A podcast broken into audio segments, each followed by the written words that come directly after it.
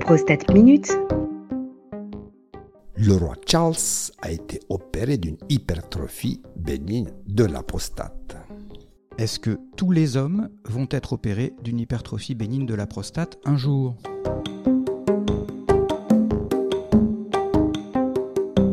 Le 26 janvier 2024, le roi Charles a été admis dans une clinique à Londres pour une opération d'hypertrophie de la prostate. Olivier Dumonceau, pourquoi on opère les hommes souffrant de cette hypertrophie bénigne de la prostate? On opère les hommes souffrant d'une hypertrophie bénigne de la prostate en dernier recours, lorsque les traitements médicamenteux ne suffisent plus. Et quels sont ces troubles liés à l'hypertrophie bénigne de la prostate? Ce sont des troubles qui apparaissent en général progressivement à partir de 50 ans, des levées la nuit pour uriner, des besoins trop fréquents, trop urgents pendant la journée, et surtout une force du jet urinaire qui va diminuer progressivement. Mais est-ce que dans ce cadre d'une hypertrophie bénigne de la prostate, faut-il retirer toute la prostate? Non, Vincent Hupertan, on ne retire que la partie excédentaire de prostate, celle qui obstrue la voie urinaire. Il faut parler de quoi par la suite? On va parler des traitements Médicamenteux et mini-invasifs. Médicamenteux et mini-invasifs à faire avant d'en arriver à la chirurgie de la prostate. Ici se termine notre épisode de Prostate Minute. Nous vous remercions de nous avoir écoutés.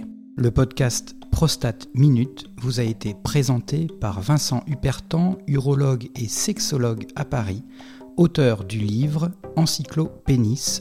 Et par le docteur Olivier Dumonceau, urologue spécialisé dans le traitement mini-invasif de la prostate.